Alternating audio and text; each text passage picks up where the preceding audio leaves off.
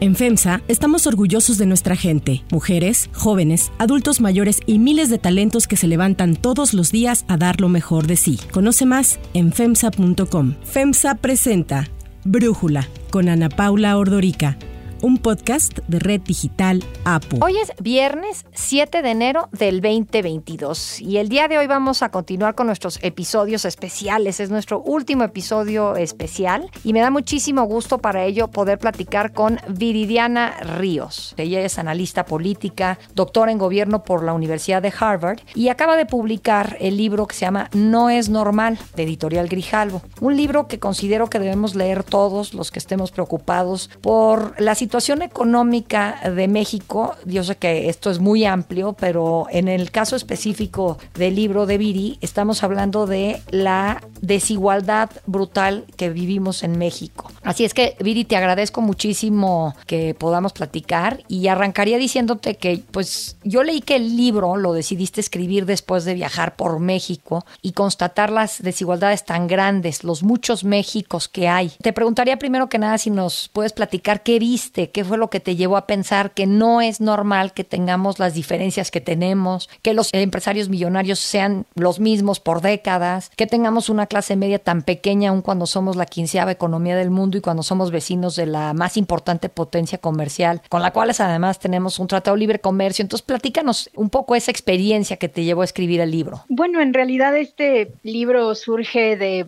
15 años de mi vida como académica y estudiando a México prácticamente de tiempo completo. Y a lo largo de estos 15 años, pues he tenido el privilegio de observar las múltiples desigualdades que existen en nuestro país, ¿no? En donde vemos a, no sé, el Monterrey de San Pedro Garza comparado con el Monterrey del Cerro de la Campana, en donde vemos, no sé, la Mérida del Sur, que no se parece en nada a la Mérida de Paseo Montejo, y bueno, por supuesto, en la misma Ciudad de México, ¿no? En los viajes larguísimos que se dan de Chalco a Lomas, de Catepec a Polanco, ¿no? Y observar esta realidad y esta desigualdad extrema que tenemos en México no es normal. No es normal porque, como dices, nuestro país tiene amplísimos privilegios en términos comerciales, geográficos, culturales. Y bueno, el mexicano además es, es, una persona extremadamente trabajadora. El mexicano trabaja más horas a la semana que cualquier otro país de la OCDE, salvo Colombia. Eh, realmente creo que tenemos un profundo potencial desaprovechado y no es normal. Cuenta las razones por las cuales existe este potencial desaprovechado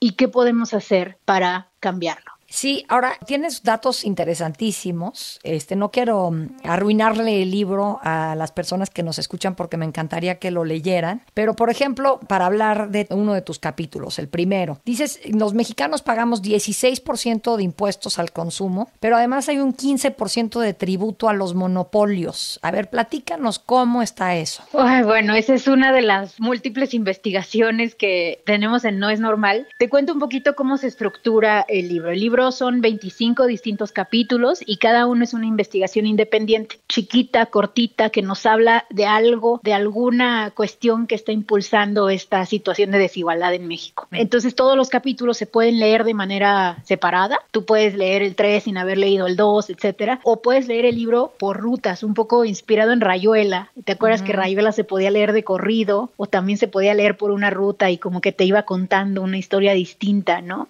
Que te van contando distintas historias. Una de esas historias que tenemos ahí es la historia que cuentas, que es la profunda falta de competencia que observamos en la economía mexicana. Este es un capítulo al cual le llamo El negocio es vender caro. Y en el negocio es vender caro platico de cómo una vez que nosotros consideramos todos los sobreprecios que existen en la economía mexicana debido a la presencia de poder de mercado o de monopolios, nos damos cuenta de que el mexicano promedio, tú o yo, estamos pagando 8.4% más de lo que deberíamos pagar por el consumo de la canasta básica, por el simple hecho de que esta es proveída por empresas que no enfrentan suficiente competencia competencia o que tienen algún tipo de poder de mercado. Entonces, bueno, esto es tremendo porque imagínate qué pasaría si un día de repente todos ganáramos 8.4% más. Bueno, ese día inmediatamente 3.5 millones de mexicanos saldrían de la pobreza, por ejemplo, algo tremendo si consideras que en la última década la pobreza no ha disminuido en número de personas, sino que ha aumentado. Entonces, bueno, en este capítulo cuento esa historia de cómo sucede, de por qué sucede, de dónde se encuentran los sobreprecios, porque no es lo mismo el sobreprecio de un una aerolínea, que el sobreprecio de las frutas, que de las verduras, etcétera. Todo esto se describe con detalle y por supuesto se da se bosquejan ideas de política pública que pueden ayudar a reducir este sobreprecio. Y digo, ahí tú dices que los funcionarios que tendrían que estar impidiendo estos abusos, pues de alguna manera lo hacen de una forma muy limitada, pero yo te quiero preguntar de algo más que me llamó la atención, lo de empresa chica, infierno grande, tu capítulo número 5. A mí me duele muchísimo esa parte, pensar en ella porque, pues como dices, no hay nada más difícil en México que ser una empresa formal y chica. Cuando eso es justo, donde creo yo que podría existir la posibilidad de movilidad social y pues matas cualquier curiosidad este de innovar cuando sabes que si quieres hacer tu empresa que sea una empresa de innovación, pues se va a llevar la burocracia y los privilegios ya insertos en la economía van a tumbar tu sueño, ¿no? Así es.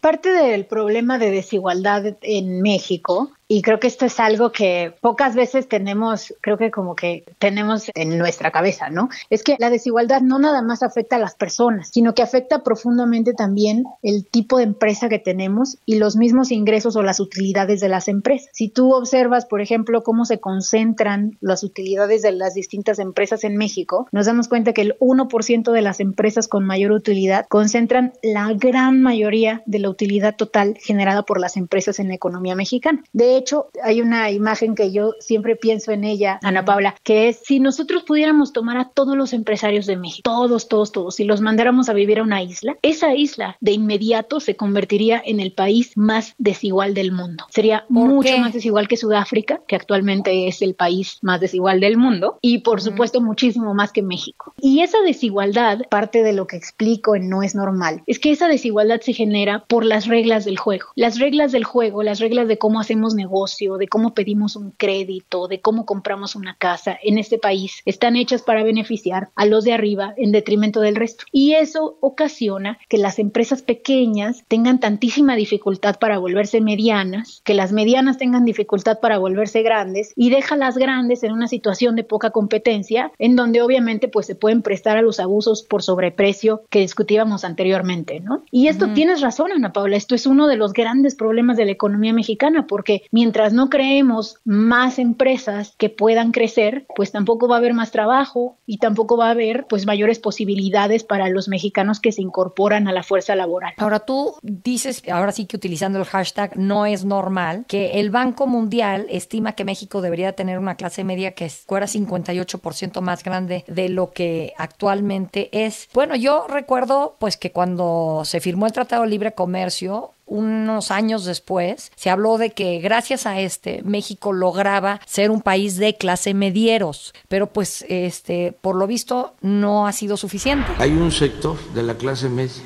que siempre ha sido así, muy individualista, eh, que le da la espalda al prójimo aspiracionista?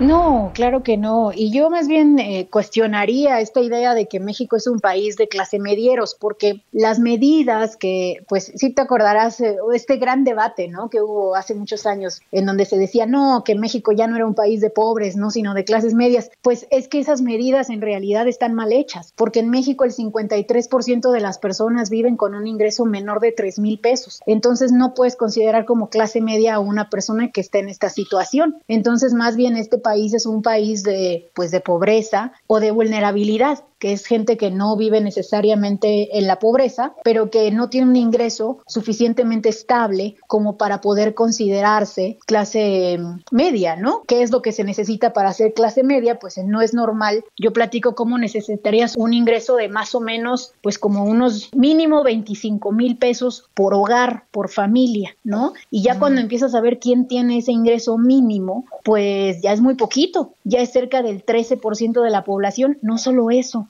se ha disminuido. Con la pandemia vimos un decremento en el porcentaje de personas que viven en clase media y pues eso, todo eso, pues ha contribuido a que no tengamos pues un país como el que debiéramos tener, ¿no? Un país de clases medias. Sí, y fíjate, hablas, eh, siento que en varios de los capítulos sobre el tema fiscal, el tema del pago de impuestos, lo poco que se paga de impuestos en México, pero ahí también está esta otra cosa, pues el coraje que cómo pagamos los mexicanos, además del impuesto, si, si somos un contribuyente este, formal, además del impuesto que le tenemos que pagar al gobierno, hay una cosa que es, pues no recibimos por ese impuesto ni salud gratuita o salud pública, digamos, de calidad, educación pública de calidad, las calles en muchas de las ciudades en donde existen calles tienen muchos problemas, en fin, y no hablemos de la inseguridad, todo lo que se supone que te debe de proveer el gobierno con el pago de tus impuestos, creo que está ausente, pero no sé si uno si estás de acuerdo, primero, y dos, si sí, pues cómo se podría romper este círculo vicioso de qué va primero, si que paguemos más impuestos para tener mejores servicios o si con los impuestos que pagamos se mejoren los servicios. Con servicio de calidad, atención médica, medicamentos gratuitos. Va a estar funcionando, y ese es el propósito, como los servicios de salud que hay en otras partes del mundo, como en Dinamarca, así aspiramos, como en Canadá, como en el Reino Unido.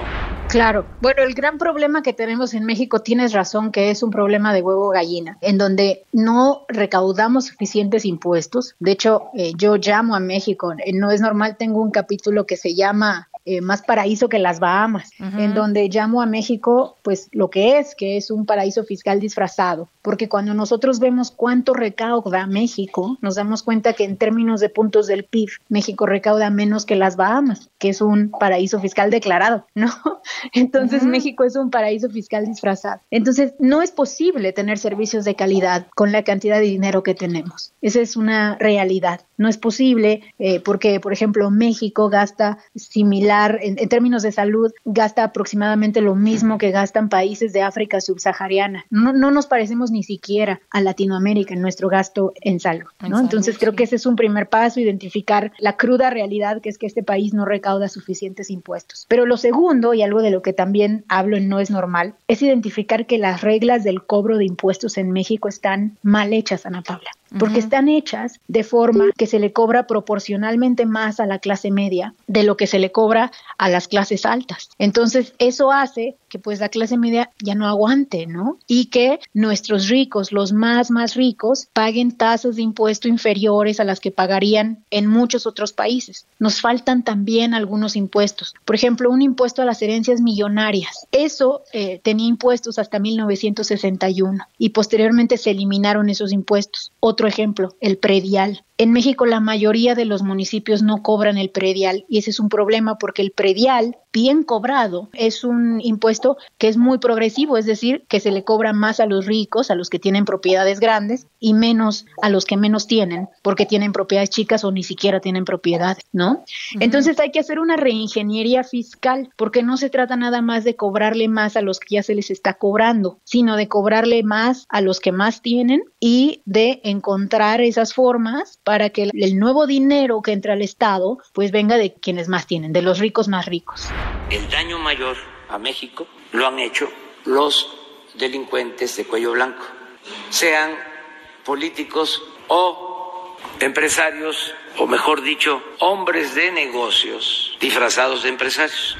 Pero la otra parte es qué hace el gobierno con esos impuestos. Esa es la parte que te digo, no sé si yo estaría de acuerdo a que se cobren más impuestos cuando el gobierno es incapaz de procurar seguridad y de invertir bien, aunque sean los pocos recursos que se tiene. Claro. O sea, que el presidente prefiera que se desperdicie, en este caso ahorita, que el presidente prefiera, eh, pues es que son miles de millones por todas partes, cinco mil millones para el ejercicio de revocación de mandato, por ponerte un ejemplo. Lo que se está invirtiendo en la refinería de Dos Bocas, que es una refinería que cada que llueve se está inundando. Entonces parece que están echándole dinero bueno al malo, por no pensar en el costo tan grande que ha sido la cancelación del nuevo aeropuerto, en lo individual por cada una de estas esas cosas no es mucho. Ya cuando le empiezas a sumar cada cosa, este, creo que se va haciendo una bola un poco más grande. Pagarle más impuestos a un gobierno que gasta muy mal el dinero que recibe, no sé si estoy de acuerdo. Claro, no, sí te entiendo que se siente así, ¿no? Pero la realidad es que aún esos gastos que vemos como superfluos y que vemos como innecesarios, son gastos que se hacen en otras democracias. Por ejemplo, el, plebiscito, ¿no? Bueno,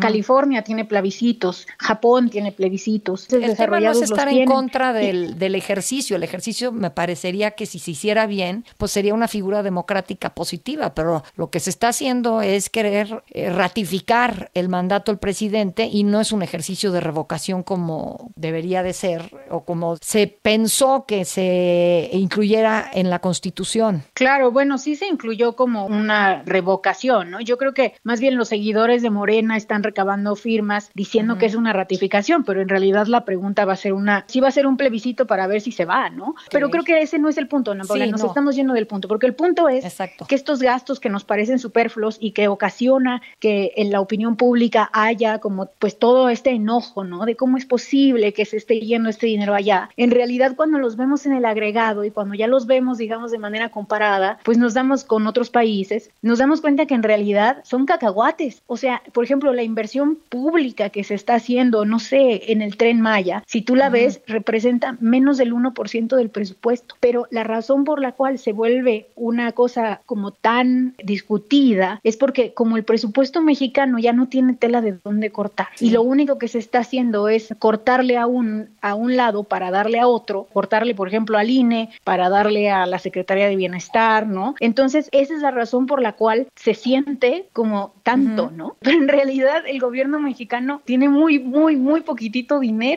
y yo sí creo que hay que darle más, o sea, no creo que debiera ser un lujo hacer un tren, no creo que debiera ser un lujo hacer un plebiscito, no creo que debiera ser un lujo aumentar de manera muy significativa la salud. Y, todo eso parece lujoso solamente porque vivimos en este país que no es normal, que es un paraíso fiscal disfrazado. No, tienes toda la razón, Viri. Quiero invitar a los que nos escuchan a que compren su libro de No es normal por editorial Grijalvo, que lo lean y que también nos comenten y ojalá que podamos este, seguir teniendo esta conversación que me parece que, como tú bien dices, es una conversación que es necesaria y tú te diste a la tarea de escribir este libro con sus 25 capítulos, con mucho estudio por detrás. Así es que muchísimas gracias por platicar hoy con nosotros. Yo soy Ana Paula Ordorica. Brújula lo produce Batseba Feitelson. En la redacción, Ariadna Villalobos. En la redacción y coordinación, Christopher Chimal. Y en la edición, Omar Lozano. Los esperamos el lunes con ya la información más importante del día. Espero que tengan un muy buen fin de semana. Oxo, Farmacias ISA, Cruz Verde, Oxo Gas, Coca-Cola FEMSA, Invera, Torrey y PTM son algunas de las muchas empresas que crean más de 245 mil empleos tan solo en México y generan valor como parte de FEMSA. FEMSA presentó Brújula con Ana Paula Ordorica, un podcast de Red Digital APO.